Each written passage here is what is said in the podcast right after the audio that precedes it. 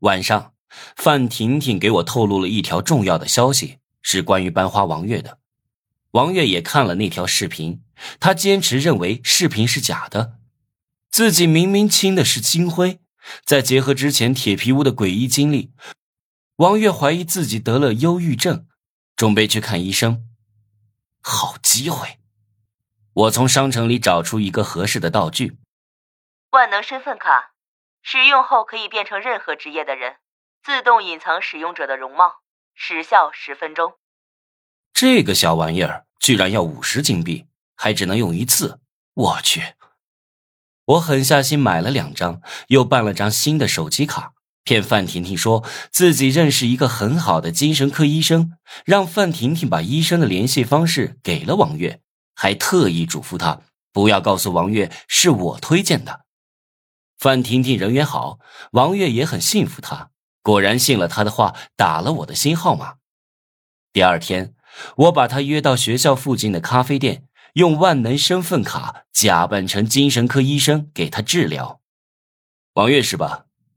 别紧张，我把你约到咖啡店里诊疗，就是为了让你放松心情。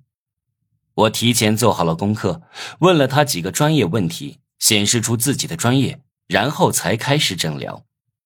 王月说出了自己的苦恼，问我该怎么办。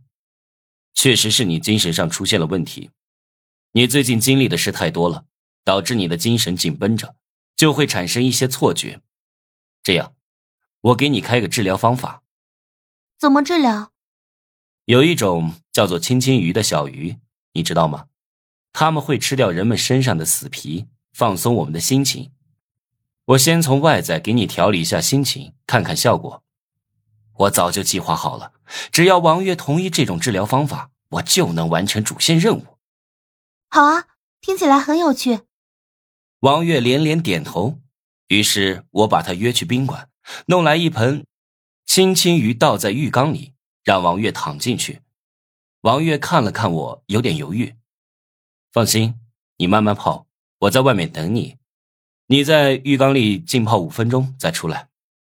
我走出卫生间，露出了诡计得逞的奸笑。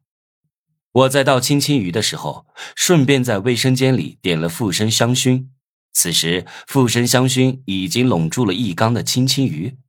我坐在客厅的沙发上，附身在其中一条青青鱼身上，好神奇啊！我摆动尾巴，在浴缸里游来游去，很快就看到了躺下来的班花。班花，我来了，我要亲亲，么么哒！嘿嘿。